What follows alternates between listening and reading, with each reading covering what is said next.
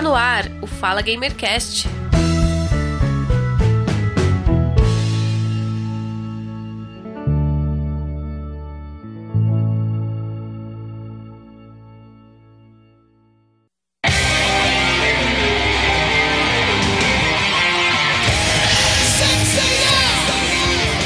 Os Cavaleiros do Zodíaco.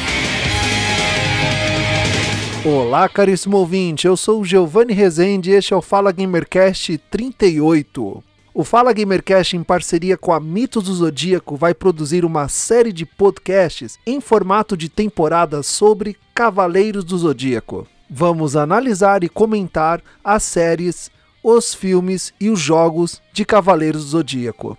É claro, eu não conseguiria fazer tudo isso sozinho, até porque eu não sou um especialista em Cavaleiro do Zodíaco. Eu sou apenas um fã entusiasta dessa gloriosa série que marcou a nossa infância nos anos 90. Para isso, eu convidei nada mais nada menos do que uma especialista em Cavaleiro do Zodíaco, a Priscila Prel, da Mitos Zodíaco. Seja bem-vinda. Olá, obrigada, Giovanni. Obrigado, pessoal que está ouvindo. É bom estar de volta.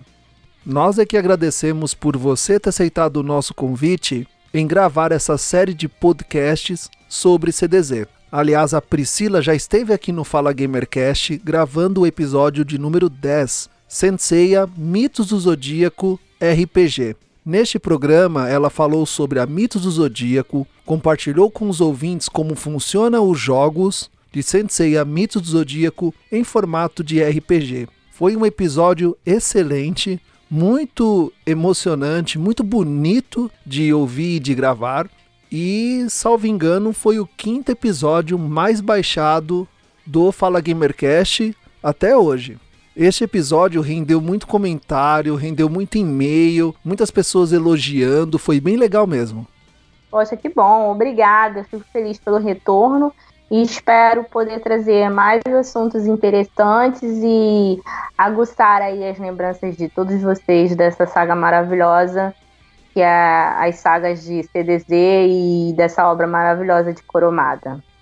Então vamos iniciar a nossa jornada analisando e comentando a primeira temporada da saga Santuário da primeira fase, a Guerra Galáctica. O arco da Guerra Galáctica tem oito episódios, é o primeiro arco da série Os Cavaleiros do Zodíaco e o primeiro arco da saga Santuário. Neste arco são apresentados os cavaleiros, os conceitos de Cosmo, os personagens principais, bem como a introdução da história de Atena.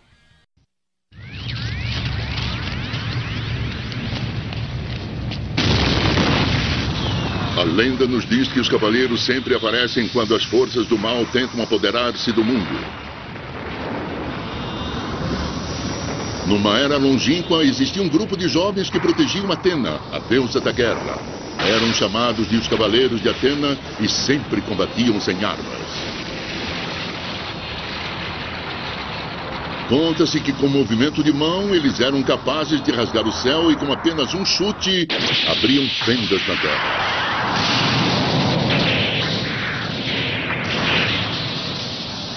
Hoje, um grupo novo de cavaleiros, com o mesmo poder e idêntica coragem, chegou à Terra.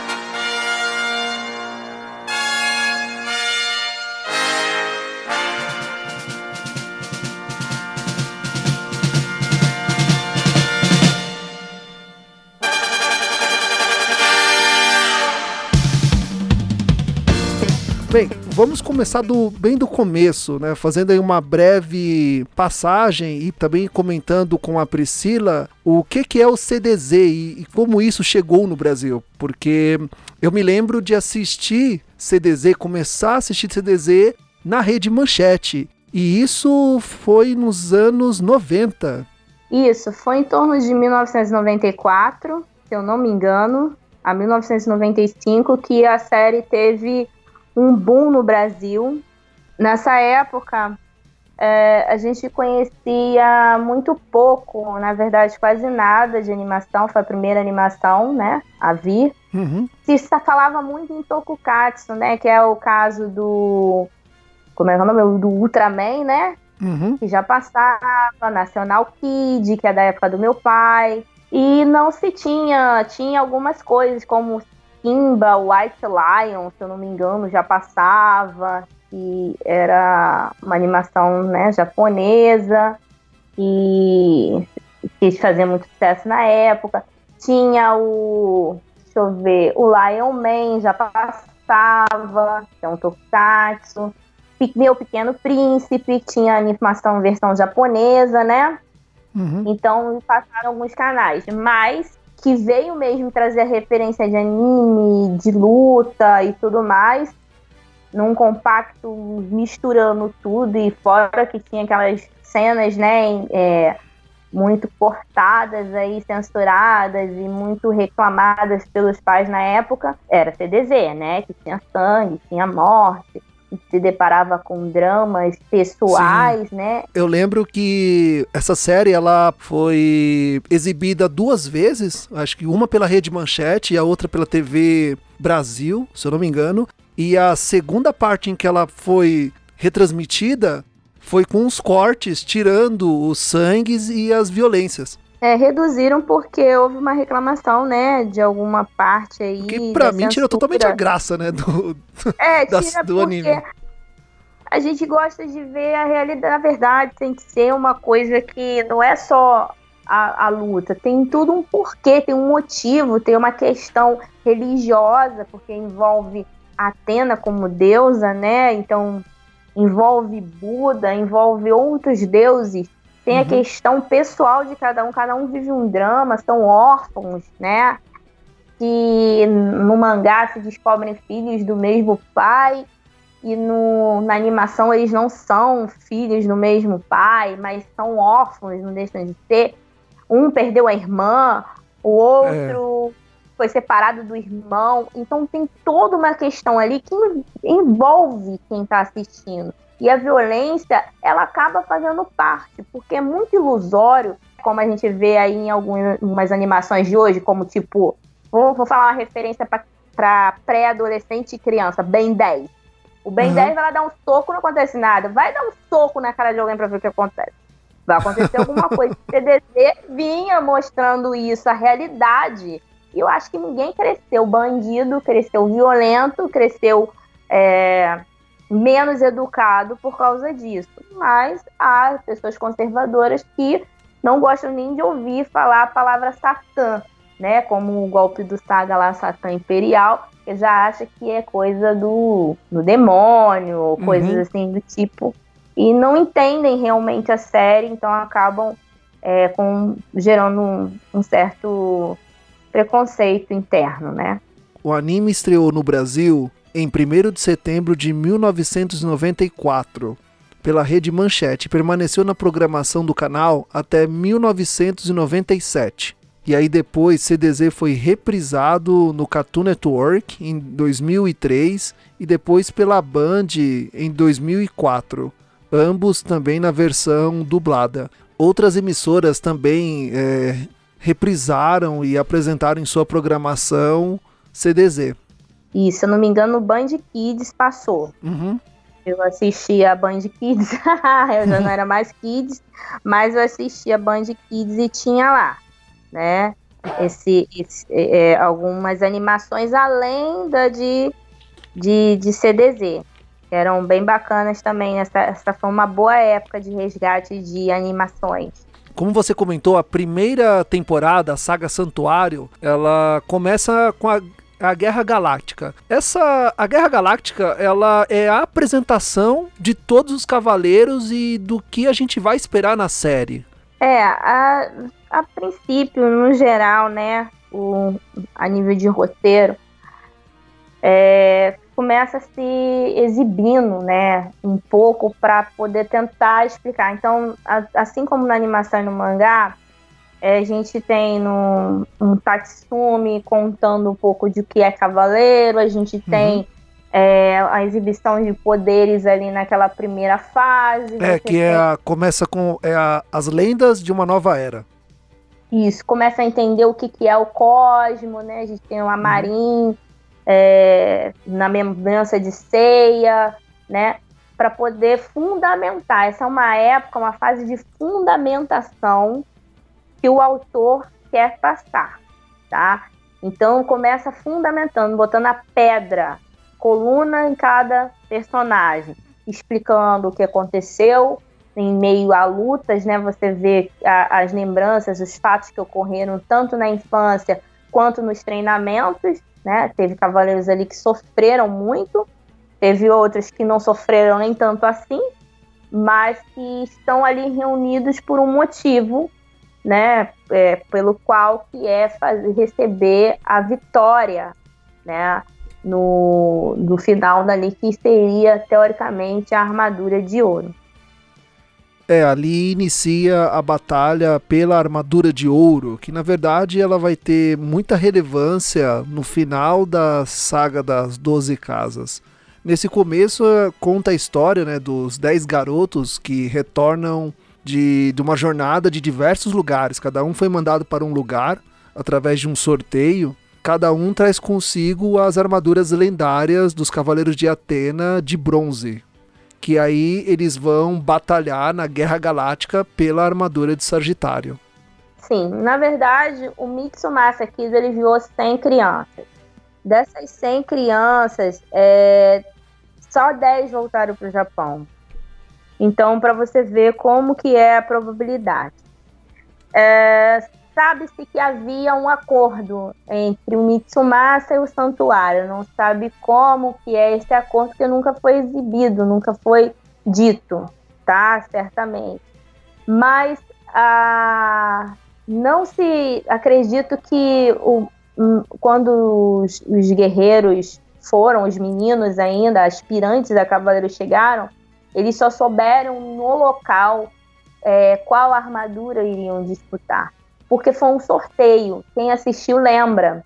Uhum. Então o Tatsumi botou tudo numa caixa e jogou ali os papelzinhos e cada um escolheu para onde iria.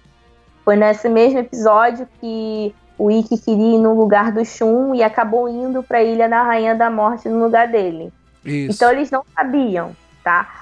Quantas constelações, as 88 constelações que tem, sendo que quatro delas é, representam, quatro dessas constelações representam as quatro armaduras especiais, e contando as 12, mais as 12 de ouro, fora as de prata e mais as de bronze, é, acredita-se que pelo menos o, Kuruma, o, o Mitsumasa Kido sabia que todos iriam voltar com armaduras de bronze. Eu acho que nesse ponto, assim, opinião minha, ele sabia, entendeu? Porque todos eles foram enviados somente para remanescer como cavaleiros de bronze, entendeu?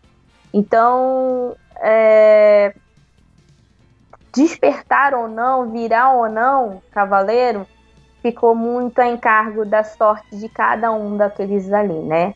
Não tinha assim um parâmetro para ele falar e olhar, ah, você vai ser o Cavaleiro de Dragão, entendeu? É, quem conseguiu, conseguiu, e quem não conseguiu, não voltou para contar. Então, e dentro da Guerra Galáctica, nós temos os cinco Cavaleiros de Bronze, que são os cinco personagens principais que vão até o final da série Cavaleiros Zodíaco. Que é o Yoga de Cisne, o Shun de Andrômeda, o Ikki de Fênix, Seiya de Pegasus e o Shiryu de Dragão. E são dedicados cinco episódios onde é contado ali, bem dramatizado, uh, com muito suor, lágrimas, sangue, o treinamento de cada um.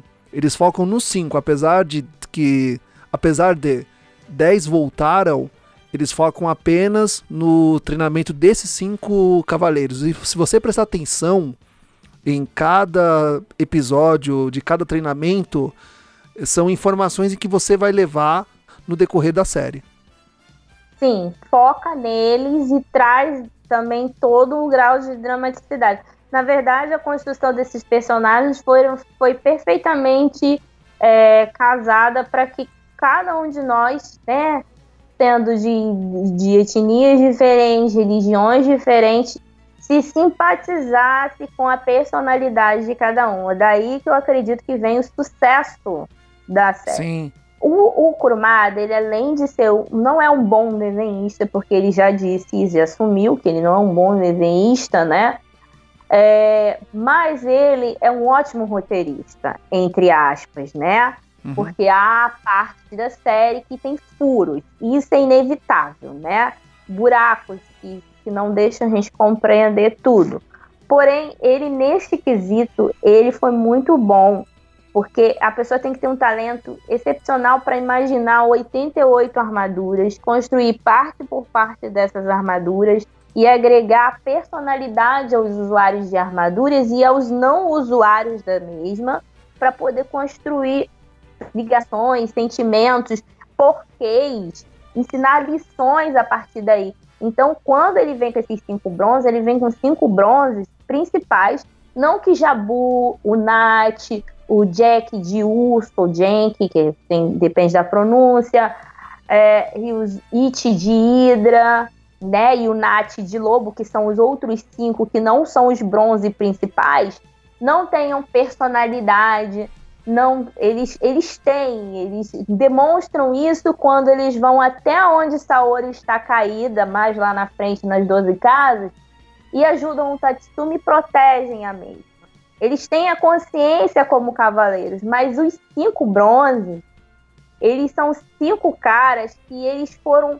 É um, é um bem fabricados, bem vendidos e oferecidos para nós. Posteriormente, a gente vai lá, se simpatiza com um cavaleiro de ouro, se simpatiza com um guerreiro deus, se simpatiza com, com algum general marina mas inicialmente quem segura você como telespectador da série são os cinco bronzes. As cinco personalidades colocadas ali para te prender, digamos assim. A Guerra Galáctica, ela tem oito episódios. Desses oito episódios, cinco episódios são dedicados exclusivamente para cada cavaleiro de bronze, para explicar como ele foi para o local de treinamento, o que ele passou lá, todo o sentimentalismo, dor e sofrimento, até a ascensão em que ganha a armadura. E realmente, como você disse, durante esses cinco episódios é o momento em que o telespectador ele e o fã né, de CDZ ele se apega a um cavaleiro. Isso aí.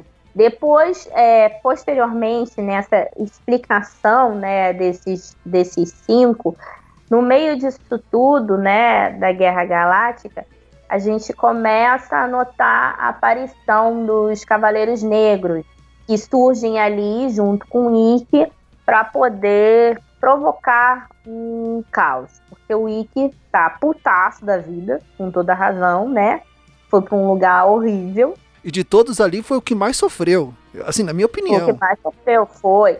Ele foi para um mestre horrível, ele foi para um lugar horrível, ele perdeu uma pessoa que ele gostava lá, que era Esmeralda. Então Esmeralda. ele volta cheio de ódio. E nesse, nesse quesito, ele vem para realmente matar, ele vem para destruir. Já no mangá, ele tem o principal aborrecimento dele é o ódio pelo pai, o Mitsumasa Kido.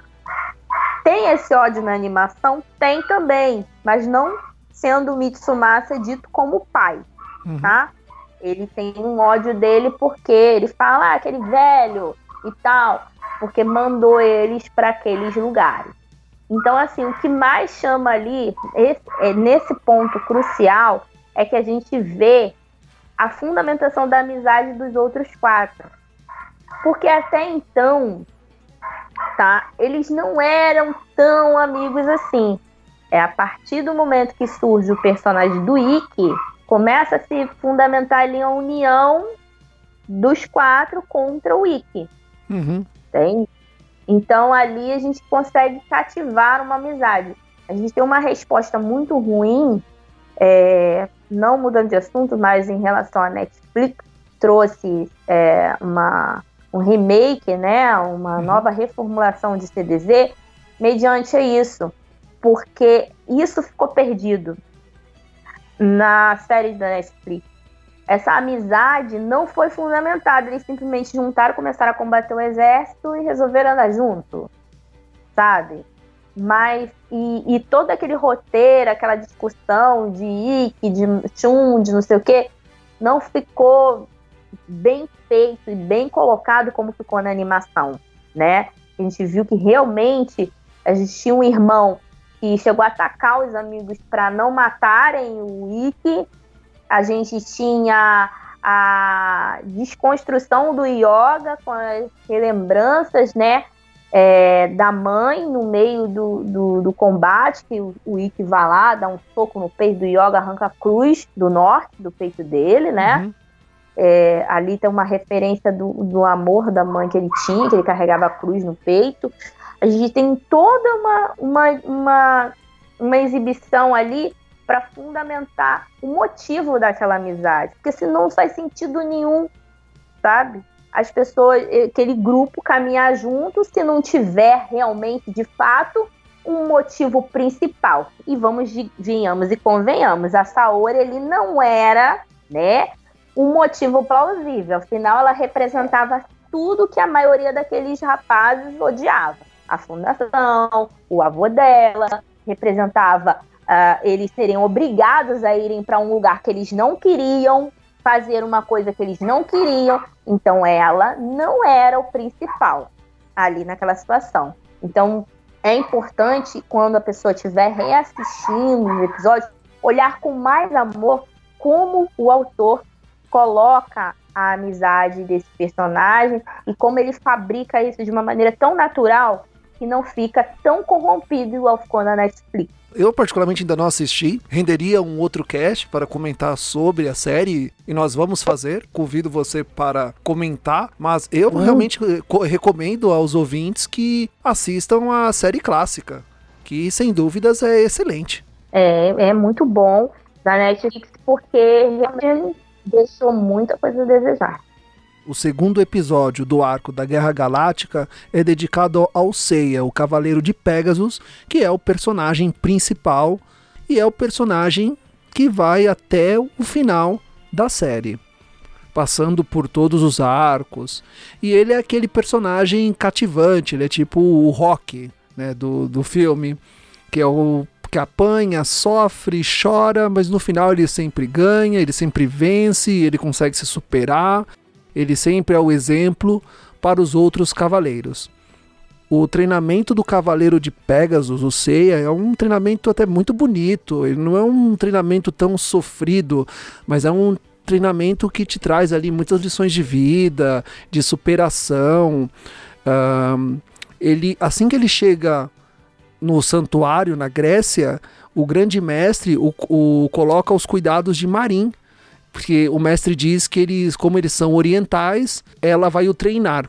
E eu lembro que o primeiro treinamento que ela faz é a quebra-pedra, né? Aí ele diz que é muito difícil, tal, ele bate na pedra e machuca a mão. Aí ela fala: "É, mas o importante é o cavaleiro conseguir quebrar essa pedra usando o seu poder, o Cosmo, e ela quebra a pedra com muita facilidade, ele fica todo impressionado. E também me recordo que ele sofreu muito preconceito na Grécia por ser oriental e pensou muitas vezes em desistir. E o Aioria, que é o cavaleiro da Casa de Leão, encontra o Sei e diz: Não, não desiste, continue tentando. Não é só porque você é um oriental que você não pode ser um cavaleiro, isso não existe diferenças. O importante é a determinação e o poder do cosmo. E aí ele fica todo emocionado e fala: "Não, OK, vou continuar", tal. E aí ele cita até a Marin, né, como um exemplo que ela também é uma oriental e é uma amazonas. Espera! Ceia! Ceia! Por que está fugindo do treinamento? Porque eu soube o que todos no santuário estavam falando: que os japoneses, os orientais, não estão qualificados para serem cavaleiros de Atena, mesmo que eles se esforcem muito. Então eu acho que é inútil continuar treinando. Eu não sou bobo. Eu tô errado, Marim. Ceia. Ah, ah, ah. Espere, Seiya. A Ioria. Não sei quem disse isso. Mas acho que a nacionalidade e o histórico não tem nada a ver com as qualificações para ser cavaleiro. O importante são sua técnica e seu cosmos. Se os orientais forem inferiores nisso, então não tem jeito. É claro que isso não é verdade. Não ridicularize os orientais. Eu nunca faria isso. A Marin é um bom exemplo. Não se preocupe mais com esse tipo de coisa, Seiya. Confie em Marin e continue treinando. Está entendendo, Seiya? Hã?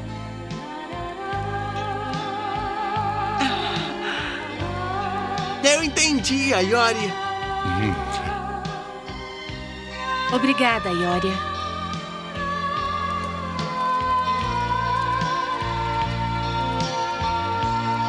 A Ioria é diferente dos outros cavaleiros. Não é apenas um cavaleiro valente, mas também é um homem sensível e cordial. Ele despertou o Cosmo quando a Marin estava treinando ele. E aí ela mandou ele quebrar a pedra. Ah, sim. E ele não quebrava a pedra. Aí machucou, ela foi lá e mostrou. E no segundo momento há uma lembrança do Seiya dele simplesmente socando o local onde estaria a pedra. Não nesse mesmo, nessa mesma ordem, é claro, é uma lembrança dele no meio da luta, dele socando e fazendo uma cratera, entendeu? No local. Então ele despertou. Então, quando o Seiya tá na primeira luta, ele fala uma coisa assim que pouca gente presta atenção. Mas como eu, como jogadora de RPG, eu gosto de ter atenção e fazer comentários de poderes do verso. Ele fala pro caso seguinte: Eu despertei o código. Você só tem a força superficial de um cavaleiro. Aí você pergunta, mas o que, que é o cosmo? O que, que é a força superficial de um cavaleiro? O cosmo é a raiz da alma. O cosmo está atrelado à alma do cavaleiro, tá? Então, quanto mais ele queimar, mais ele arder, infinitamente esse cosmo evolui, se expande a um limite, mesmo limite que o universo tem, ou seja, o infinito. Já a força superficial de um cavaleiro é quando um cavaleiro treina bastante, ele consegue desenvolver-se, né, um aspirante, ele consegue se desenvolver num nível muito alto sobre o humano. Seria o equivalente ao, aos caras que batem recorde hoje dentro do, das Olimpíadas, Uhum. entendeu? O cara que, que corre muito, o cara que dá soco, aquele cara que puxa um avião, entendeu? Pela Entendi. cintura. Isso é a força superficial, entre aspas, de um cavaleiro. Ou seja, ele estagnou, o Cássio está estagnado. O cavaleiro ele tem que ter estratégia, ele tem que saber como usar o cosmo, como evoluir esse cosmo e ter força de vontade, né? E ali o Cássio, naquele, naquele episódio ali, ele foi muito bem treinado pela China de Ofiucos, né? Uhum. Popularmente o povo chama de China, né? Na antiga dublagem, a China, mas o nome é China. A China, ela deu um bom treinamento com, com, pro Cássio. Mas existem, infelizmente, existe isso. Existem, vai existir sempre uma probabilidade, né? Como já mostrado nessa de 100 em 10, né? De 100 irem e 10 voltarem. Como também deve ter uma probabilidade no santuário de um determinado número de pessoas conseguirem despertar o cosmo e outras não. Outra coisa interessante também é a idade. É que eles são todos muito jovens, então o salvo engano, Cavaleiro de Pegasus, ele, via, ele foi para a Grécia com 13 anos e retornou com 17. Ele, ele volta como Cavaleiro de Bronze aos 13 anos de idade. Na É. animação, eles parecem ter entre 19 e 20 anos, né? É, eu acho que na hora de fazer o desenho, eles resolveram que não, não deveriam parecer tão crianças, porque realmente, crianças lutando e sendo agredidos por caras bem mais velhos, porque os Cavaleiros de, de Ouro, né, seriam um pouco mais velhos do que Uhum. Cavaleiro de Bronze não pegaria muito bem. Então eu acredito que eles resolveram fazer eles mais adultos. mas no mangá eles são bem baixos, né? As formas não são tão musculosas, né? Porque representam realmente garotos de 13 anos. A questão dessa parte de enfatizar o Seiya é porque o Seiya tem uma história um tanto curiosa. Ele tem um objetivo muito maior na época para ele, que era encontrar a irmã dele. E esse mistério de irmã fica pairando na cabeça dele o tempo todo. E todo mundo vê a semelhança da Marin com a irmã dele, Seika, né? E no final das contas, mais à frente, o Kurumada vai passar a perna na gente, porque, na verdade, Seika e Marin são pessoas distintas. Não sei se na Netflix eles vão fazer isso. Tá dando a entender que não. Mas Seika e Marin são pessoas distintas. Mas todo mundo, no fundo, nessa parte, quando explicou a história, quando contou tudo do Seiya, falou da vida do Seiya, todo mundo um pouco torceu para que a Marin realmente fosse a irmã do Seiya perdida. E é, esse objetivo do Seiya é que faz com que ele entre na Batalha Galáctica, porque ele não ia entrar. Quando ele vai, chega até a Saori, a Saori exige que ele lute, o Seiya não aceita a ordem. E aí ela faz uma barganha com o Seiya. Ela oferece, em troca da fundação pesquisar, que a fundação está no mundo todo, aonde estaria a irmã dele em troca que Seiya lutasse. Então meio que o Seiya aceita participar por conta da irmã. Seiya, estou tão feliz que tenha voltado. Ponha a sua bagagem no chão e descanse para o combate de amanhã. Combate? Ele ainda não está sabendo? Não contou para ele, Tatsumi? Não, me desculpe. Achei que fosse melhor se a senhorita mesma desse a notícia. Ah, eu entendi. Hoje começou a Guerra Galáctica, o maior torneio que existe entre os cavaleiros. Todos os campeões se enfrentam nele. O seu primeiro oponente será o. Cavaleiro de Urso. Eu estou certa que será uma batalha e tanto, Seiya. Hum, sem essa. Hã? Você não me ouviu? Eu quero dizer que não tenho nenhuma intenção de participar de um torneio como esse. Oh, como se atreve? Tenha mais respeito com a senhorita! Eu não devo nada a esta senhorita. Eu quero ver Mitsuma Sakido. Não poderá vê-lo. Ele morreu há cinco anos. O que disse?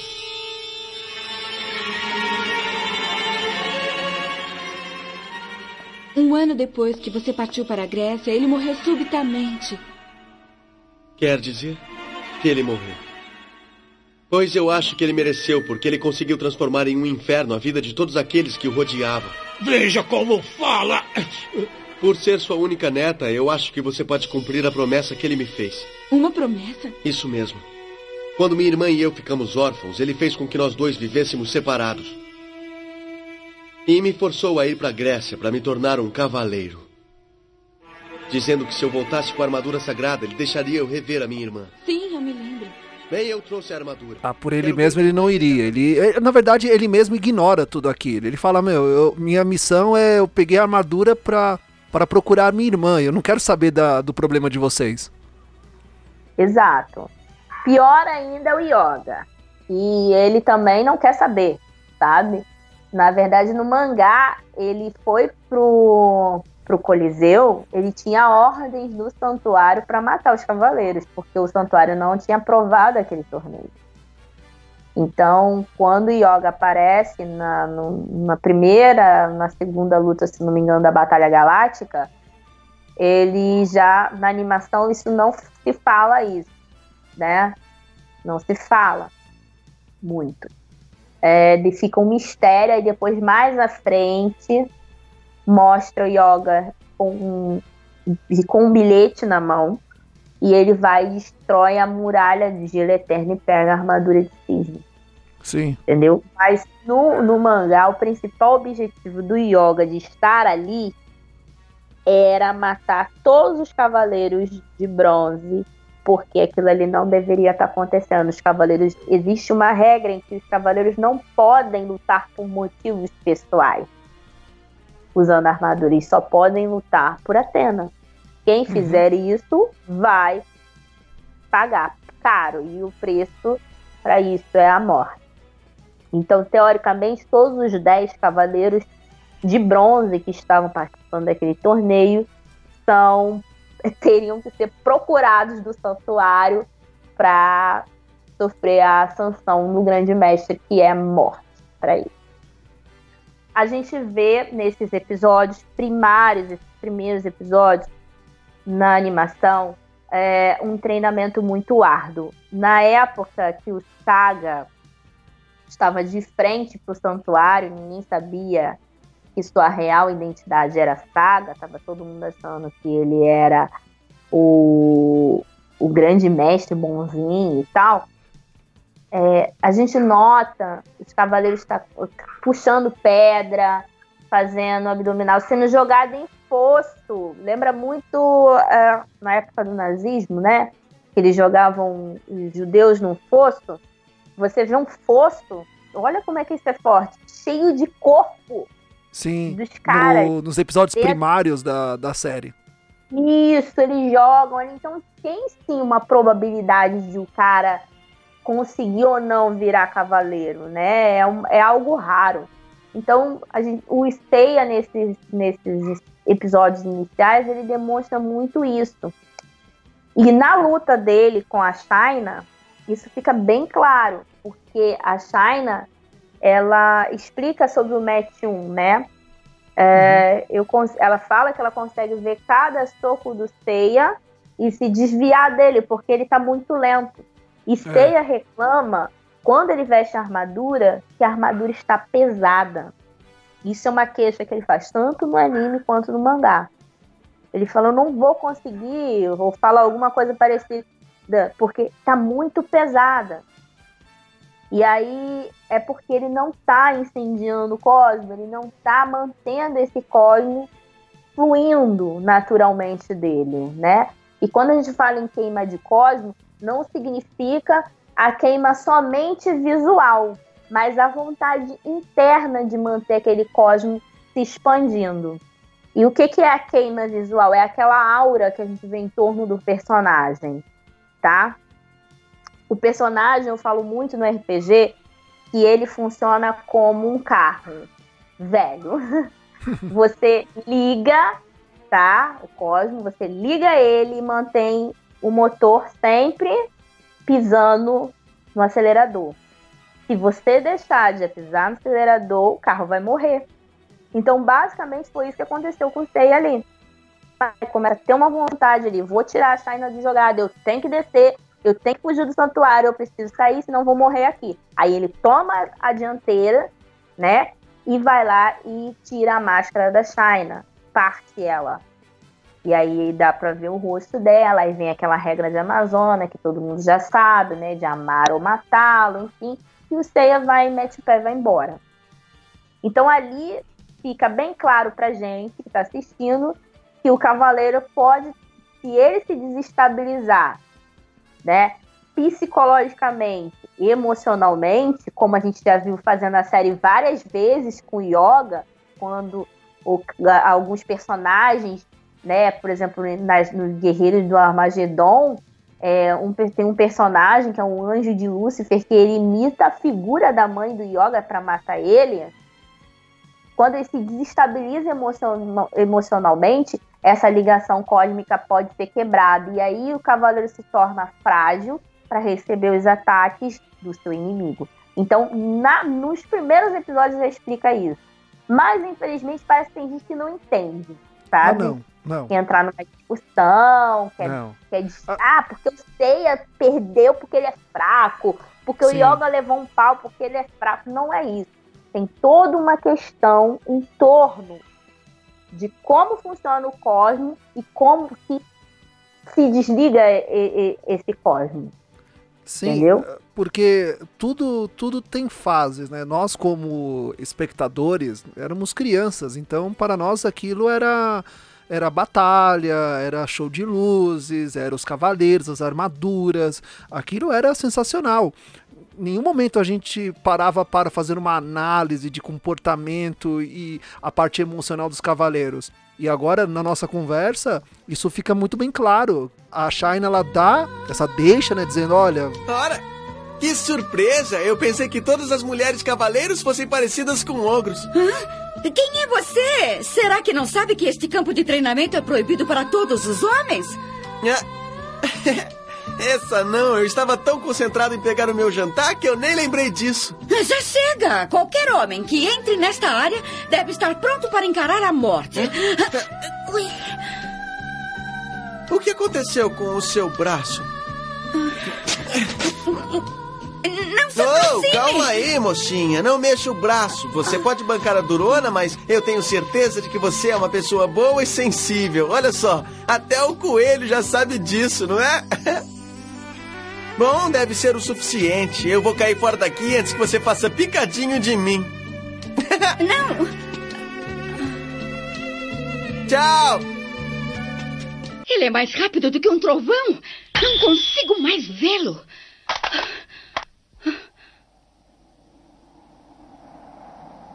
O meteoro que ele disparou conseguiu arrancar a minha máscara. Ora, o que temos aqui? Com a máscara você era o diabo em pessoa, mas sem ela nem tanto. Ceia? A próxima vez que nos encontrarmos, vou combatê-lo sem trégua. Deverá lutar com toda a sua alma.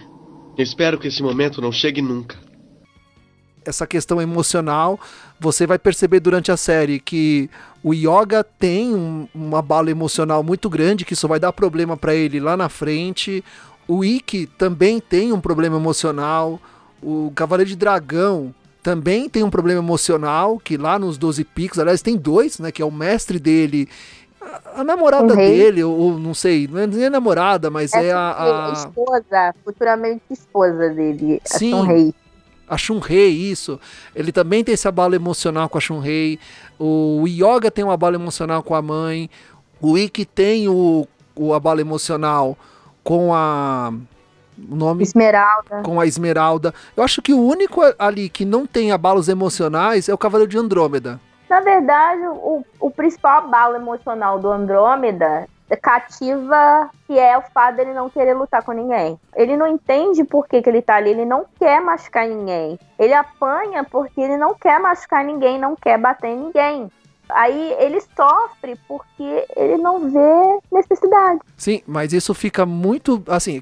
Também a gente, quando era criança, não parava para analisar isso, mas até hoje eu considero o Cavaleiro de Andrômeda como um dos cavaleiros mais fortes entre os de bronze e, se duvidar, até dos de ouro.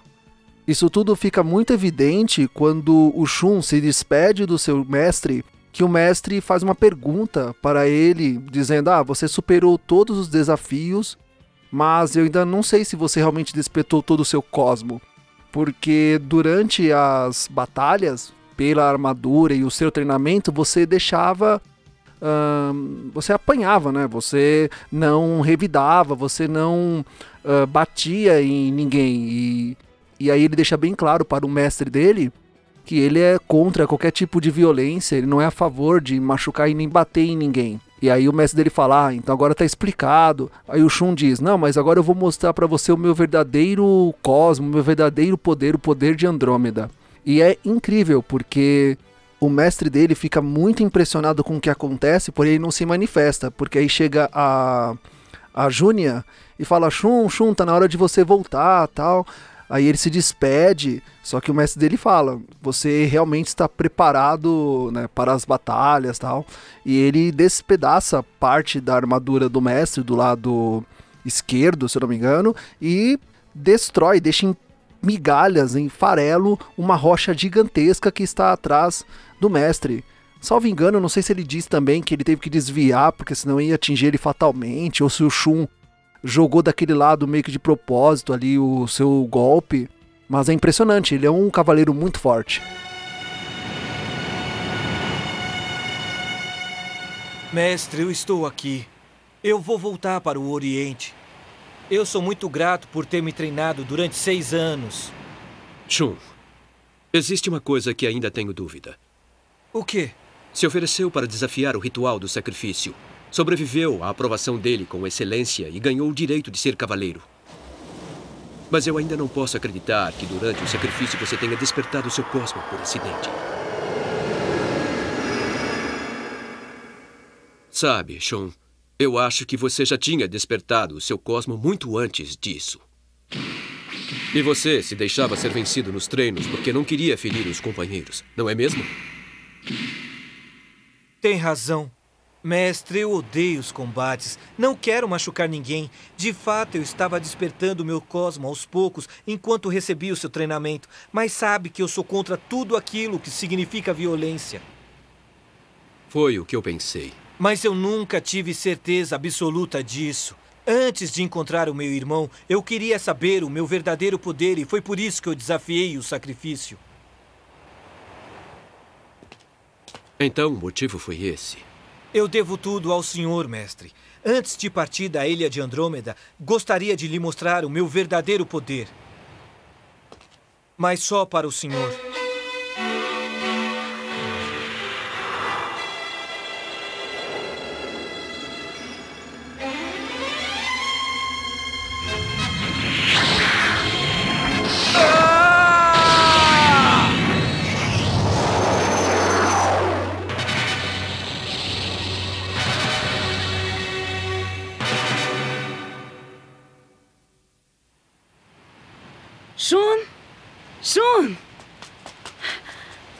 Olá, June. Ursa, o que está fazendo? Você vai se atrasar. Eu vou com você até o cais. O navio que vai para o Japão e que você tanto sonhou em embarcar está para zarpar. Uhum. Obrigado, June. Mestre Albion. É hora de ir embora. Jamais esquecerei de tudo que fez por mim. Muito obrigado, mestre. Shun. Ainda nos veremos, mestre. Foi maravilhoso, Shun.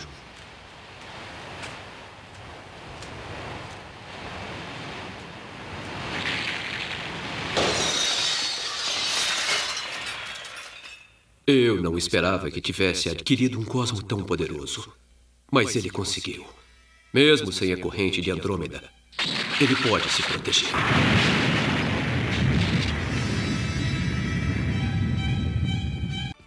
O Shun, ele tem essa, essa característica de ser o quê? Até uma determinada fase as coisas mudam no, no, em CDZ e isso não fica muito claro para algumas pessoas, tá? É, a cada arco há uma evolução do personagem, tá? Há uma evolução. Que a gente não fica es- descrito, mas que subentende pela atividade de luta. Então, assim, se o pessoal falar assim, ah, o Shun é o mais forte dos Cavaleiros de Bronze. Porque nas 12 casas, o Shun, né, ele foi lá e lutou com a Afrodite sem precisar da, da ajuda de Atena.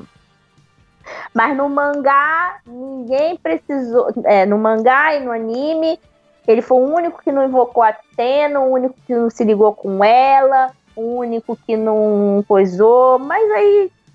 E ele é o mais forte. Fica dando a entender que o Shun é o único ali fodão e é porque ele vai ser receptáculo de Hades e blá, blá, blá, blá, blá. Eu sei que eu vou falar, o pessoal pode ficar bravo comigo, pode ficar chateado, mas a Atena está ligada na Batalha das Doze Casas o tempo todo. Ela tá ligada. Há momentos que ela apoia uns mais do que os outros, e há outros momentos que parece que ela não apoia. Mas ela tá ligada. Ela é uma ela é a deusa da guerra e da sabedoria. Ela é a melhor estrate- estrategista. Ela vence não é porque ela é uma pobre mulherzinha que precisa da ajuda de cinco homens, ou sei lá, de 10, de 12. Ela vence porque ela sabe o que ela tá fazendo. Ela mostrou isso na, na Batalha de Hades. Ela foi até os Elites. E isso posteriormente eu vou falar mais à frente. Ela tá ligada de alguma forma na luta. É, o Shun, vocês têm que entender, assim como o Ikki, o Yoga, o Shiryu e todos os outros, eles evoluíram até ali. Por quantos cavaleiros de prata aqueles cavaleiros lutaram para eles chegarem até as 12 casas? Ali a gente tem um início de despertar do sétimo sentido. Aí Uhum. você fala assim: ah, sétimo sentido. é, Mas sétimo sentido é o código. Tem, gente que não entende, né? O pessoal entende que o sétimo sentido é só quando você luta na velocidade da luz. Né? Mas na verdade, sé- sétimo sentido quer dizer o cosmos.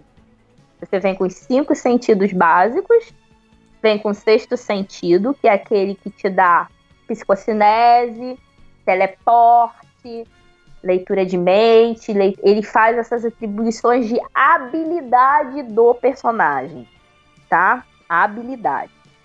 E o sétimo sentido, que é o cosmos. Então, é, o pessoal tem que parar de falar assim, que sétimo sentido é o cavaleiro. Não, sétimo sentido todos eles têm. Despertou o cosmos, ele já está no sétimo sentido. O que que acontece na Batalha das Doze Casas mais à frente é que ele vai ter o sétimo sentido supremo, que é aonde ele supera, vem superando, abrindo barreira para ele alcançar a velocidade da luz. Então aquele cavaleiro até chegar naquele ponto, ele passou por várias situações. Agora nesse momento a gente está discutindo de cinco caras e eles não sonhavam nem lutar com o cavaleiro de prata. Então a gente vai ver uma discrepância entre eles e a gente pode delimitar, por exemplo, que o Ikki neste momento da fase é o mais forte. Sim. Entende? Porque ele foi o cara que chegou ali e enfrentou o, os caras. Então vamos ser justos. Então o Ikki ali, nesse momento, é mais forte. Ele enfrentou os quatro sozinho. Os quatro tiveram que receber ajuda, foram lá, juntaram todas as armas, né? O Seiya usou todas as armas dos colegas para combater o Ikki. Então pode dizer que o Ikki, ele, nesse momento, ele tá mais evoluído do que os outros Cavaleiros de Bronze. Do que os outros. Aí eu posso dizer para você também o seguinte, que antes dessa luta, lá no início, quando acontece a batalha do do Nat, do Nat não, do It de Hydra com o Yoga, uhum que o Yoga congela ele, ele praticamente derrota o Cavaleiro de Hydra com uma mão só. E é um cavaleiro do mesmo nível que ele. Ele ali naquele momento, eu posso dizer que inicialmente o Yoga pode começar startando como mais forte. Pode-se dizer, tá? Não uhum. é uma realidade, pode-se dizer. Porque até então eu vi um Seiya e um Shiryu lutando de igual para igual. Eu vi um Seiya e um Jack de urso lutando e o Seiya só salvou porque ele teve muita força de vontade. Que o Jack ia estrangular ele, tava com 5 mil quilowatts de força nos braços para estrangular o Seiya. E o Yoga simplesmente vai congelar o braço a 100 graus Celsius do It de Hydra e acaba com a luta. Deixa ele lá caído. Ele acaba muito rápido com ele. Então, tipo, ah, mas o, o Cavaleiro de Hydra era um é, ferrado, é um cara, é um cavaleiro bosta, um cavaleiro ruim. Não, não é um cavaleiro ruim. E isso deve ser respeitado por todas as obras. Aí você vai falar, ah, é spin-off. Todas as obras que mostram esse cavaleiro, principalmente no Ômega, ao qual se faz justiça com ele, mostra que ele não é nem um pouco bosta. É, é que então... a série ela a série ela dá destaques para aqueles cinco cavaleiros de bronze que vão continuar do restante da série, porque a gente, por exemplo, o Cassius, o Cassius ele teve uma vida muito curta na, na série, até porque também não tinha como explorar muito o personagem. E assim como outros cavaleiros também. Claro, a gente tem cavaleiros ali que estão fazendo simplesmente a ponte para exibir os poderes de outro. Uhum, né? Isso. A gente vê aquele cavaleiro de prata de mosca mais à frente no, no, lá na, em Jamiel, quando o Seiya vai atrás da água da vida para salvar o Shiryu, né? Ele tá ali para fazer uma ponte para mostrar a evolução do Seiya. É, existe isso, existe. Mas existe também um pessoal que é muito chato com relação a isso, que fica tentando medir sabe como é que é? A força dos cavaleiros, sabe? E não entende que esses cavaleiros, assim como eu, como você, vivemos fase na vida. Então, essas fases, há altos e baixos de cada um. E a gente costuma separar esses altos e baixos em arcos, que é o arco de prata, o arco de ouro, o arco de bronze. Você dizer que o Shun é mais forte de todos, se você olhar para o arco de bronze, que é esse arco inicial que você está falando, você não vai encontrar isso. Não vai. Uhum. Porque na hora de lutar, na hora de fazer por onde. Ah, mas ele não ia lutar com o irmão dele porque era irmão dele. Eu tenho certeza que se tivesse um meio do Shun de desacordar o Ikki ali e levar ele desmaiado para algum lugar, sem ter que lutar ele, ele faria tem momentos na, na série que isso vai acontecer. Tipo, ah, eu tô lutando com você, eu não queria, mas você não é você não é o Ikki que eu conheço, com um coração bom, um homem respeitoso, tal. Então, meio que eu vou lutar com você para que você acorde e lembre-se de quem você é. Isso. Então tem essa questão toda. Então hoje, assim, o que eu, meu sonho é, é ver o pessoal parando de de ficar comparando poderes sem ter realmente um equilíbrio para fazer essa comparativa. Porque os caras falam, ah, os 12 cavaleiros de ouro mais forte é o Shaka. Mais forte é não sei o quê. Quando chegar lá na frente, a gente chegar nesses arcos, eu espero poder entrar nesse assunto, porque a questão é muito mais profunda do que parece. Mas agora, nessa parte que a gente está conversando sobre isso, eu acho muito, muito, é, é muito corrido. Porque o mangá é muito mais profundo do que o, a animação. É, até porque cada episódio tem, se não me engano, uns 20 minutos. Ela, São 20. Dá picos. Isso. Dá picos em, em relação de um personagem para outro. Você vê um personagem sobressair pelo outro muito rápido. Uhum. Você vê um outro fazer uma coisa, você fala assim, gente, tem gente mais forte que esse. Você vê um, um, um Mishi de lagarto mais na frente, lutar com o Moses de baleia, aquele soco na cabeça, aquela coisa, sabe, de quebrar o crânio do personagem. Gente, é muito complicado. Então você tem picos que você vai, vai o personagem lutando ele vai, cada vez que ele luta, mais forte ele vai ficando. O Cavaleiro de Unicórnio, ele tem até uma vida longa na série. Ele, se eu não me engano, até o final da Batalha das Doze Casas, você ainda vai ouvir falar do Cavaleiro de Unicórnio. Que ele tem um amor platônico pela Saori. Isso desde do primeiro episódio da Guerra Galáctica, que a Saori, né, batia nele, usava ele como cavalinho, tipo, brincando, uhum. mas como se, as, como se ele fosse propriedade da Saori e não considerado como um irmão, e ele sente esse amor platônico por ela. Isso, é, são os, é aquela questão dos objetivos que eu falei, né? Cada um se volta para seu ideal de, com objetivos diferentes. Uhum. Ele aceitava todo tipo de humilhação. E é um personagem que ele vai ser falado tanto em Santia Show, ele é citado em Santia Show, que é um spin-off, e é citado também no Ômega. No Ômega ele é apresentado como um herói, tipo Andarilho, que ele vai é, por vários lugares do mundo ajudando as pessoas. E a gente tem em Lost Canvas, né, o hiato, que ele é retratado, entre aspas, repito, entre aspas, como uma encarnação do Jabu, teoricamente, uhum. né? Encarnação anterior ao do Jabu. A gente vê uma rivalidade entre ele e o tema, que é a mesma que o Seiya tem com o Jabu na série clássica. Então, são personagens que realmente não foram criados para serem descartáveis. Eles têm um porquê e uma lógica de estar ali atuando naquele, na, naqueles episódios.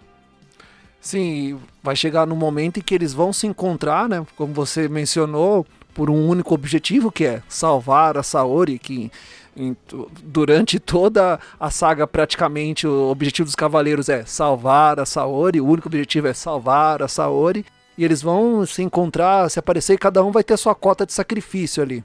Até de vida, vão acabar doando a própria vida para salvar a Saori, mesmo que Uh, vai, mesmo que o Seiya que no final faça isso, mas ele vai ter uma.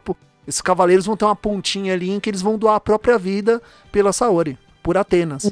Eles encontram aí, entra uma outra fase dentro desse arco mesmo que você está falando, que é a maturidade. Então você tem que pensar que o autor ele fez, ele escreveu uma história pra, de cinco caras que têm 13 anos. Então, muita gente vê na animação você ia fazer idiotices, né? Uhum. Uh, e meio que não entende, porque o Seiya ele passa de uma fase de garoto bobo a um cara mais maduro, né? Quando você, você compara o Seiya inicial, né, zoeiro, entre aspas, lá no início, e olha pro Seiya lá, na cadeira de rodas, né? Lá no final da, da, da do arco de Hades, indo lá pra, pra enfim, os spin-off da vida, até mesmo Next Dimension, que é um canônico, é continuação, a gente vê um Seiya muito mais maduro, muito mais adulto, muito mais evoluído. Uhum. Então, essa maturidade dos personagens, ela vem atenuando-se também. O Ikki parece um tremendo idiota quando ele fica tentando matar os outros porque ele tá putinho, sabe como é que é? Ele parece, se você for analisar, ele fala, pô, cara idiota, vai matar os caras que não tem nada a ver com isso, os garotos não fizeram nada com ele, tem que ir atrás de matar quem fez a merda. Sim. E ele não.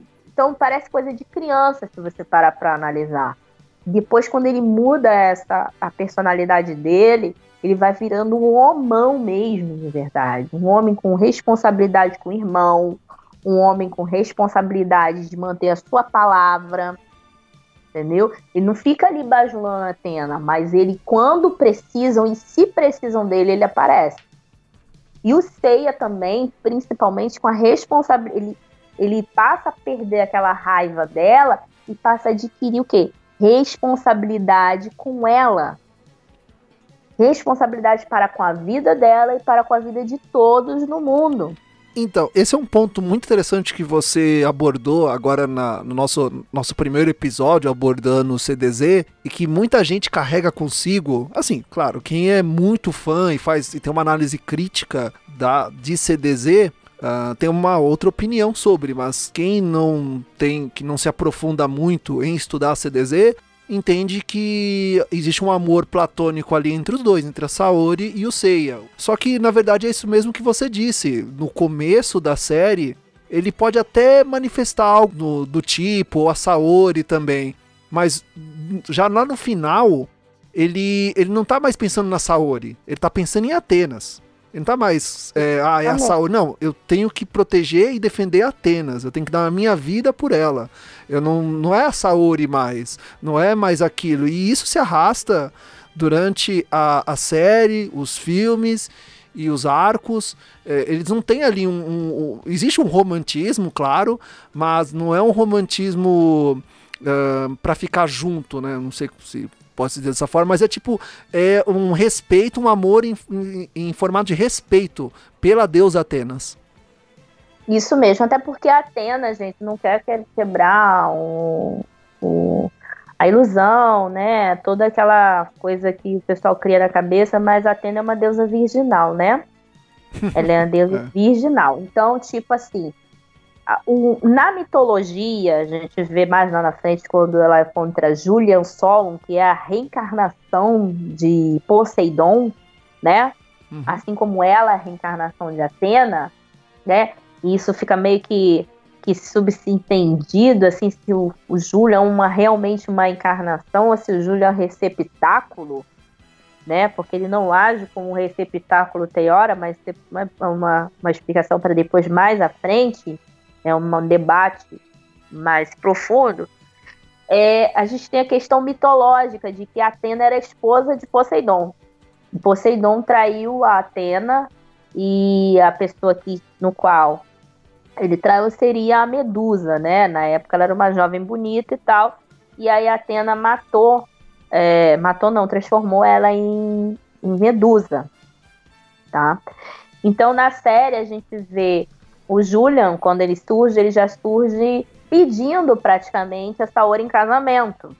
Ah, algumas relações, tá? Isso tem que ficar bem claro para quem assiste a série, são relações totalmente mitológicas, tá?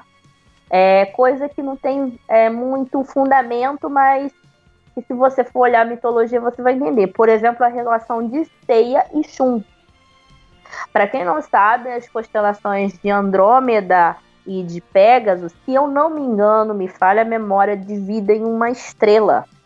Então, você pode reparar que todas as vezes quem é o parceiro, quem está sempre perto, quem vai, é o Shun. É. No Next Dimension, o Shun tá com Seiya, indo pro, pra saga lá, pra, descendo pela. pra ir pro inferno. É o Shun que tá com Seiya. Às vezes o Shiryu tá, às vezes o Yoga tá, mas amizade, diálogo, sempre o Shun e o Seiya. Por quê? Kurumada enfatiza isso por conta da constelação. Então, a mesma coisa é Atena relação com Seiya, é Atena relação com Poseidon, é Atena relação com, com Abel, é Atena relação com, com os demais, tá? Algumas vezes na série a gente vê apenas uma enfatizada mitológica. E já assistiu o CDZ ou nunca assistiu, aconselho vocês a lerem um pouco de mitologia, conhecer um pouco mais profundamente mitologia grega e depois assistirem, que vocês vão a partir daí olhar com outros olhos as relações, os momentos e não romantizar tanto, porque é, a, a, um cara, o Mitsumada, Mitsumasa, Mitsumasa não, o Kurumada, ele tem, ele é muito inteligente. Quando você começa a conhecer por quais caminhos ele vai levando a franquia dele, você percebe que, pô, cara, eu, isso faz todo sentido, isso realmente tem a ver. Pô, o cara é inteligente, como é que ele pensou nisso? Mas você que não tá leigo, não, não sabe, você não tá conhecendo a profundidade que o autor quer dar naquilo, uhum. entendeu? Mais Sim. ou menos isso. Priscila, vou fazer uma pergunta para você que é especialista que me chamou a atenção na batalha entre Seiya de Pegasus e o Shiryu de Dragão, em que o Shiryu ele tem um ponto fraco. Todo cavaleiro ele tem o seu ponto fraco? É uma luta épica. E... A, a correlação do, do ataque que você citou, é, do ponto, da descoberta do ponto fraco do dragão, se tem porque cada constelação, né, tem seu ponto é, crucial demarcado no corpo do cavaleiro. E aí a gente vai entrar na seguinte questão. Lá, quando o Seiya vai lutar contra o Pégaso Negro, o Shiryu fura os 13 pontos hum, da constelação sim. de Pégaso para que aquele sangue saia e o Seiya volte à sua coloração normal, certo? Uhum. Então, tido na série, os pontos vitais dos cavaleiros estão correlacionados com os pontos da constelação. E a pata do dragão passa pelo peito do Shiryu é correlacionada também com o fato da constelação de dragão. Então, e também tem a questão que existe brecha. Nenhum ataque é perfeito. Isso é não só da cultura japonesa, mas de qualquer um que aprenda arte marcial sabe que nenhum ataque é perfeito e todo ataque tem brecha. Certo? É uhum. claro que de, em determinada doutrina de artes marciais, é, a gente encontra uma facilidade. Por exemplo, no, no boxe, né? Quando tem a esquiva, mas às vezes se o cara deixar um punho mais abaixado, você vai conseguir acertar o queixo. Acertando o queixo, você causa um, um balança o cérebro do cara, né? De baixo para cima, o cara, pum, cai e desmaia. É, é nocaute. Uhum. E em cada doutrina você tem isso, tá? Então o Kurumada ele é muito amante das artes marciais. O primeiro mangá dele, tá? Se chama Ring Nikakero, tá? Foi feito anos antes de CDZ. E alguns rostos e personalidades foram reciclados para Cavaleiros do Zodíaco. E nesse Ring, Ring Nikakero, era basicamente um é um tipo um, um sabe? Uma luta de boxe lá dos personagens.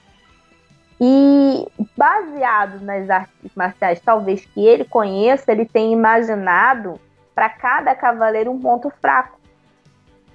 Uma maneira de acerto, uma maneira de ataque, há, casos que são empatizados, como o do Shiryu, que ele, se ele recebeu um ataque nesse, no peito, né?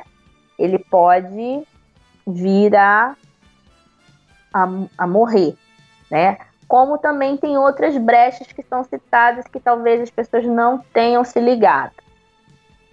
Yoga, quando ele vai lutar contra o cisne negro, o cisne negro ele arranca o cisne do elmo dele e manda por teleporte para o Cavaleiro de Fênix.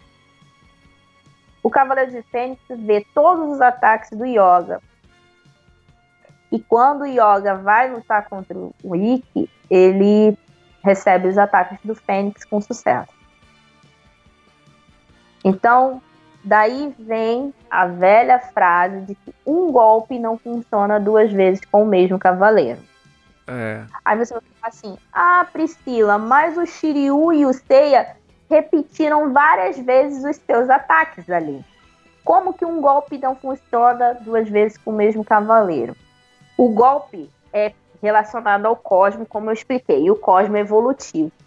Então a gente tem uma parte dessa luta muito específica, costumo citar para os meninos, que é o que o Shiryu fala assim. O Seiya começa a lançar os meteoros de Pegasus e ele lança novamente numa segunda, uma, um segundo momento e o Shiryu fala eu tenho que dar um jeito de, de destruir ele porque já, os golpes dele estão ficando muito rápidos. Alguns meteoros passaram. Então, tipo assim, no meio da luta, o Shiryu consegue ver e aí que o espectador começa a notar que o Cosmo realmente é evolutivo. Se o Seiya tá usando o mesmo golpe contra o Shiryu e o Shiryu não consegue sair desse golpe, que teoricamente ele já conhece, que ele já viu, né? Porque o Seiya tá muito rápido. Então velocidade influi também. Então essa é uma frase que não pode ser levada ao pé da letra. Uhum. E realmente é. Não adianta você conhecer a trajetória da moto. Se você ficar na frente dela, ela vai te atropelar. né? Se ela, for, é, se ela for mais rápida, ela vai te pegar. A mesma coisa é um ataque. Eu conheço o ataque do Ave Fênix. Eu sei que ele tem um ponto fraco ali. Mas se ele começar a evoluir no meio da luta e ele me atacar, esse ataque vai entrar em mim, mesmo eu sabendo aonde que é. Porque correlacionadamente eu estou mais devagar do que ele. Então, por mais que eu tente demonstrar um, um contragolpe uhum. à altura de, de devolver, eu não vou conseguir porque o poder dele vai se sobressair ao meu e a velocidade dele infinitamente, que eu não vou conseguir enxergar, mesmo que eu saiba para onde, por onde vem. É muito rápido. Então, mesmo que eu me desloque na minha velocidade, a velocidade dele está maior, meu deslocamento não ia haver sucesso, tá? Então, acontece uma luta evolutiva ali e os fãs muito se perdem nessa questão, como eu estou dizendo. Que um golpe não funciona duas vezes com o mesmo cavaleiro, mas tem essa ressalva. Então se explica esse fato do Shiryu tá vendo os ataques do Seiya, sabe de onde vem o ataque, mas ele não consegue, vai chegar no momento que ele não vai conseguir defender. E é aí que o golpe do Seiya entra no Shiryu. Porque o Shiryu, ele ficou relativamente em relação a Ceia mais devagar. O Ceia foi lá e se apropriou dele. E o próprio Shiryu enfatiza e sim fala de que alguns golpes do Ceia ele não consegue ver. É aí que entra o soco no Shiryu e que aí o Shiryu vai cair, a Shunrei vai assistir tudo, o coração do Shiryu vai parar e aí o Shun e o Yoga vão lá ajudar um Seiya quase morto, e parece estar tá com TC de crânio ali, mas eu não sei bem, que ele tá sangrando na cabeça, né? Aí ele vai lá e aplica o ataque no mesmo lado é, para fazer o coração do Cavaleiro de Dragão voltar a bater. Esse episódio, o nome dele é Ressurreição Milagrosa, o Cosmo da Amizade.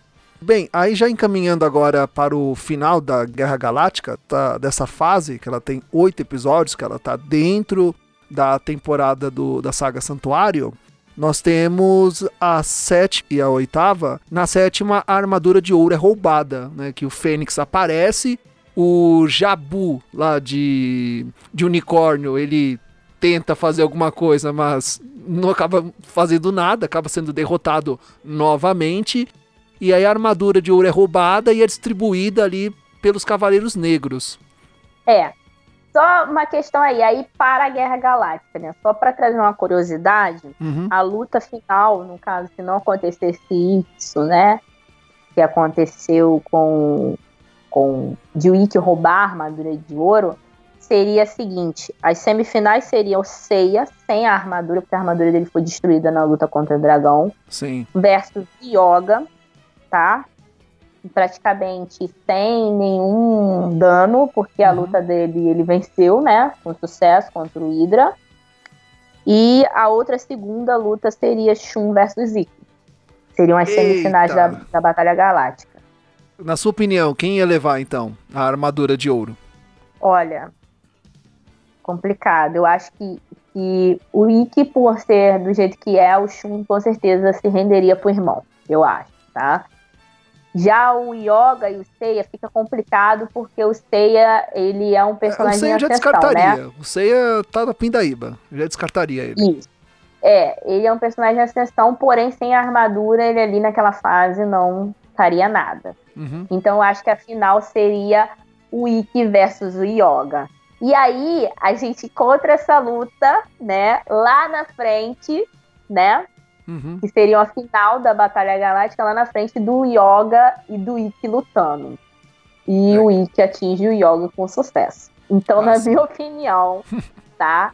Não sendo puxando o saco do Ikki, mas eu acho que o Ikki levaria melhor na armadura de ouro, com certeza. Mas voltando ao assunto da, que você citou, ele, eles ali, o Ikki chega com a intenção de tomar tudo. Ele até tenta lá no cais vestir a armadura de ouro, né? Uhum. E um detalhe que o pessoal não entende é que aquela armadura saindo da urna, ela tem um designer muito feio, né? Um designer estranho. E eu vou explicar por quê. Ah, primeiro ela aparece feia e depois lá na frente ela vai aparecer na forma dela original.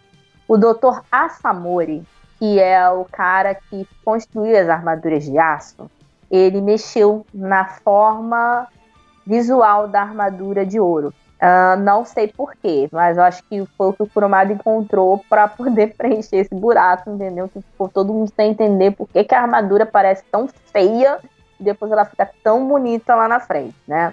Sim. Meio que para enganar ah, o santuário, tá? Então ela, ela muda, ele mexeu na forma dela visual, mas depois ela volta ao seu normal. A questão do, do Ikki não, não contribuir para o grupo ahn, e traba trabalhar a mando do santuário, né, entre aspas, porque não fica se subentendido, né, isso direito, e eu acho que o Saga chega a citar alguma coisa, mas eu agora no momento, dificilmente eu não me recordar de uma coisa, mas no momento eu não me recordo. O Ikki ele vai de encontro a uma oportunidade de, de fazer vingança e não sair errado na fita. Né? Ele estaria errado na fita se ele participasse do torneio, né? É, ele também iria levar fumo ali, porque a, a punição para aquilo ali é a morte. Então, ele aproveita o momento para destruir os amigos. E nessa questão de destruir os amigos, que na época não eram amigos, ele tenta oportunistamente vestir a armadura de ouro. E ele só não consegue vestir a armadura de ouro de Sagitário porque o Seiya entra dentro do galpão, após ele ter furtado a armadura, e dá um chute no peito dele.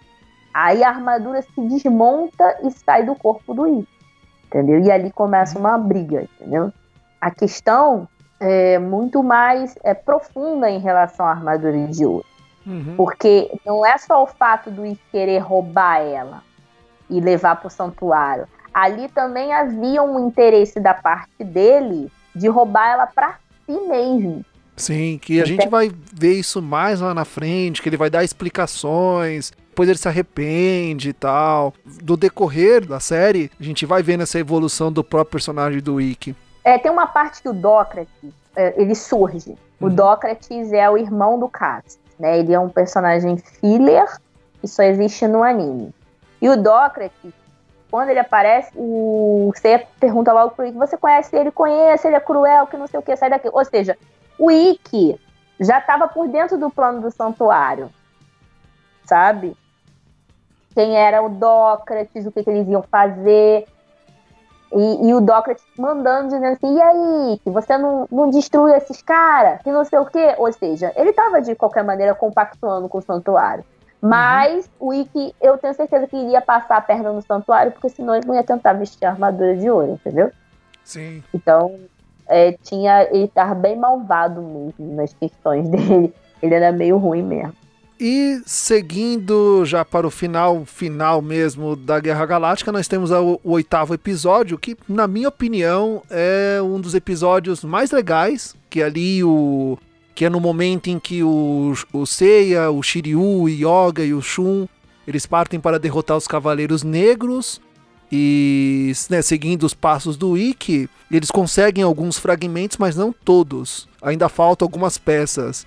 E aí os cavaleiros se reagrupam e Shiryu decide encontrar o Mu. Ele, na verdade, ele é um ferreiro, né? No, se a gente for levar, vai, assim, RPG e tal. O Mu é tipo o, o ferreiro, é o cara que conserta, é a única pessoa que conserta armaduras de cavaleiros, armaduras destruídas de cavaleiros. Isso. E, e assim, é... é um episódio, é um episódio fascinante, porque ali o Mu explica, dá toda uma explicação de que é, a armadura sem o cavaleiro, o cavaleiro sem armadura, que a armadura faz parte do cavaleiro. Ele mostra ali um, meio que um scanner dizendo: ó, a armadura de vocês está morta, não tem mais vida. E a única forma de ressuscitar as armaduras de vocês é usando o sangue de cavaleiro. E aí quem aparece para fazer doação de sangue? O Shiryu, que é, é o cara que é. sempre vai dar jeito e solução eh, para todos os problemas e situações em que você acha que não tem escapatória, mas tem. Para mim é um episódio muito bonito que ele fecha bem o arco da Guerra Galáctica.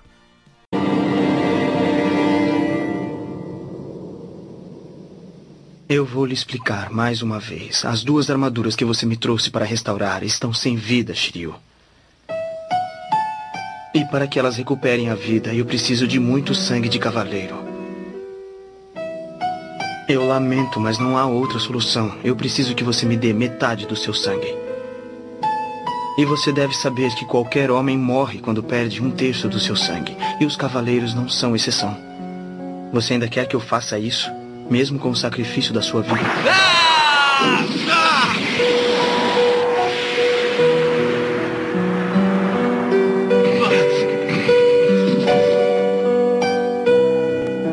Você tem apenas uma chance. Por favor, não jogue fora. Dragão, não desapareça. Shiryu!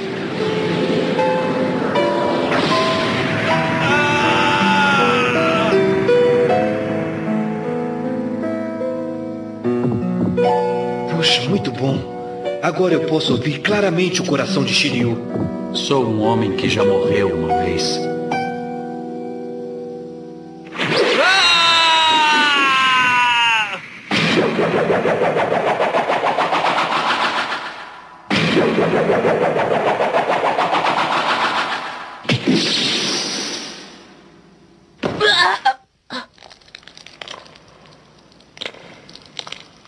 Se você precisa do meu sangue para restaurar as armaduras de bronze, ficarei muito feliz em dar a você.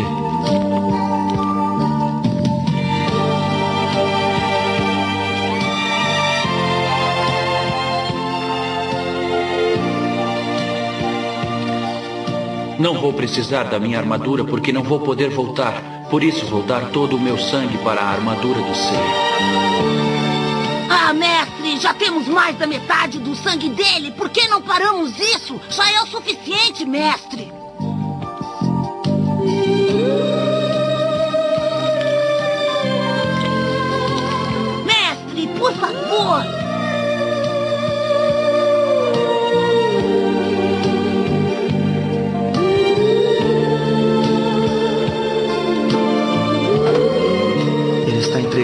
própria vida, não apenas para restaurar a armadura, mas também por seu amigo. Ele não tem dúvidas sobre sua amizade. Não merece morrer. Hum, parou de sangrar?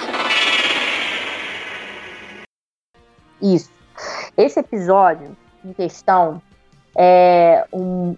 A gente tem ali um Shiryu que está chegando, né? Voltando de uma batalha muito pesada e aí ele passa por um vale, que é o Vale dos Mortos. onde tem algumas caveiras que carregam a alma dos cavaleiros de antigamente, né? E ele luta com aquelas caveiras e tudo. Depois que ele consegue é, enfatizar um, motivação para estar tá ali, por quê e como e quando, ele consegue passar por aquela, aquela barricada. Chegando lá, é, ele encontra de cara o Kiki, que é, vem a ser o cavaleiro Kiki de Apreti, que vai aparecer no Ômega como o receptor da armadura de Ares, como discípulo do Mu, tá? Então, esse Kiki, ele, ele chega, interroga o Shiryu como toda criança normal, né, curiosa, e brinca com ele e tal, e o Shiryu não tá muito pra brincadeira. Então, o que, que o Shiryu faz? Ele dá um soco e começa a destruir os prédios da casa do Mu, né, que tem vários andares, ele destrói. E aí, pá, separa. Ele pergunta pelo Mu, pergunta várias vezes, aí o Kiki fala, mas meu mestre tá aqui o tempo todo. Você não tá vendo ele? Ele tá aqui do seu lado. Tipo, o Shiryu nem sente a presença do Mu. Ali, nesse episódio, olha para você ver, hum. ele já se demarca a distância de poder que tem um Cavaleiro de Ouro com um Cavaleiro de Bronze. Sim. E aí o Mu começa a aparecer em flash, sabe? E aparece perto do Shiryu. E tranquilamente ele olha para a mansão, para a casa dele lá e reconstrói ela psiquicamente. E a explicação que ele dá para o Shiryu é que é a explicação mais assim eu fiquei procurando entender aquilo, que a casa dele está ligada no íntimo dele de alguma forma. Entendeu? E aí ele foi lá e reconstruiu ela de novo, botou ela no lugar. E o Shiryu fica espantado com o poder no mundo. E aí ele fala que ele, ele usa as ferramentas celestiais, que é o material que, que são as ferramentas para trabalhar na armadura, é, se não me engano, pó de estrela, gamânio, oricalco, né, e o sangue. Agora eu não me lembro se entra oricalco ou não. Eu sei que o oricalco ele entra na armadura de ouro, tá?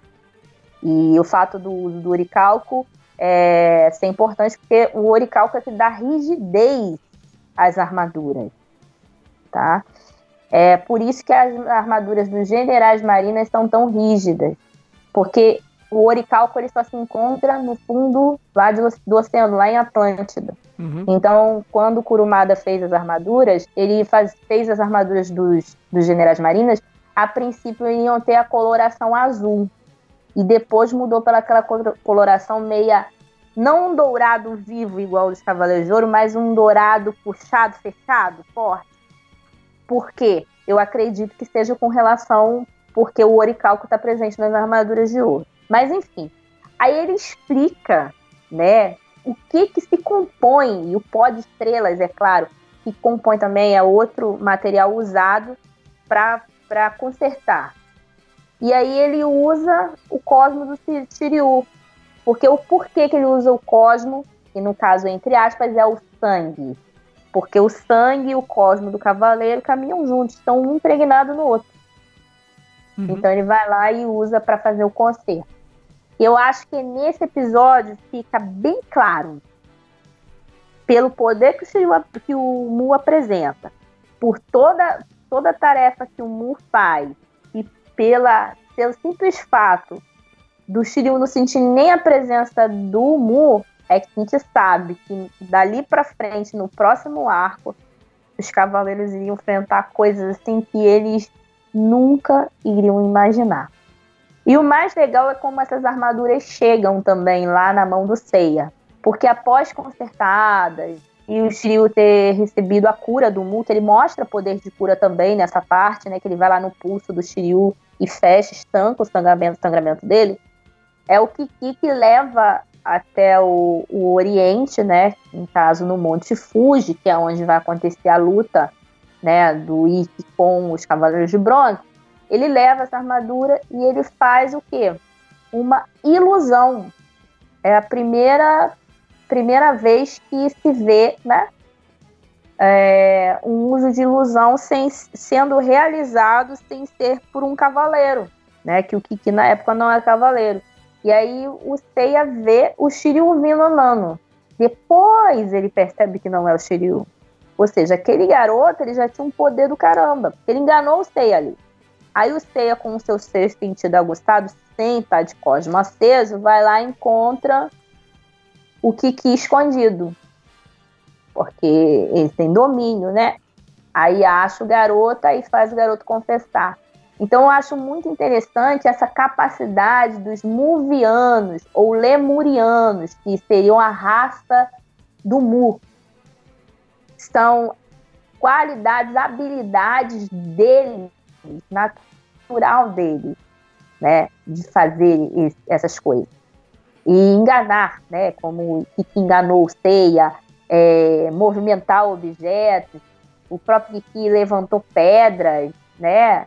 Fez coisas assim como criança, que um cavaleiro talvez não conseguisse. Então, nessa parte fica bem alinhado aí que o que vem pela frente de, de luta não vai ser nada legal e vai ser bem difícil para os cavaleiros.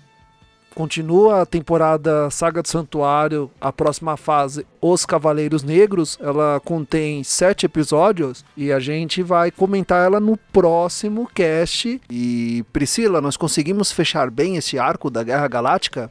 Eu acho que eu consegui explicar muito da Guerra Galáctica, né? O porquê e tal, como ser de cada um, Cosmo, um pouco do Cosmo, um pouco da reativa evolutiva, né, de ataque cósmico, que é o que a evolução do ataque, eu acho que isso é muito importante, isso já define bem, uhum. já dita e cai por terra um pouco esse paradigma de um mais forte que o outro, um mais isso ou aquilo. É claro que não tem como não falar sem entrar em, lá na frente, sem citar alguma coisa que acontece lá na frente, por, porque às vezes a gente precisa falar uma coisa na frente que para explicar o que está acontecendo atrás, né? É, é, inevitável.